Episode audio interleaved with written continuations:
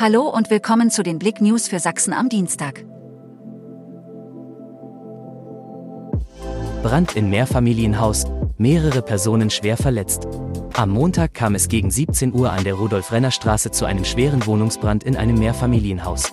Als die Berufsfeuerwehr und die Stadtteilfeuerwehr Gompitz eintrafen, schlugen Flammen und dichter Rauch aus der Wohnung.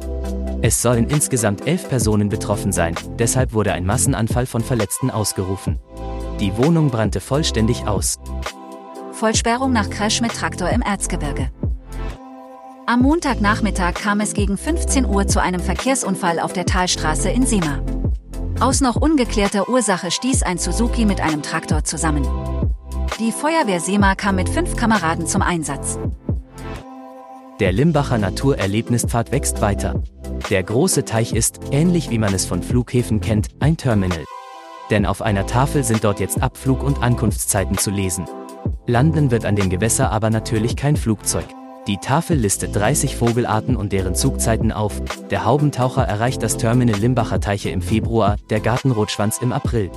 Der Grünschenkel verlässt es im Juli und die Krickente fliegt im August ab. Die Tafel ist eine von vier, die jetzt an der Beobachtungsplattform über dem großen Teich angebracht sind. Rennserie der Inext Generation mit Station in Coolidge.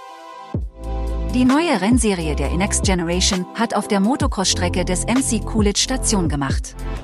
Wie Danny Neubauer, Vereinschef der Inext Generation, sagt, sind beim Rennen im Rahmen der Next Generation Meisterschaft über 200 Starter dabei gewesen. Die Veranstaltung sei super angenommen worden, wie erhofft.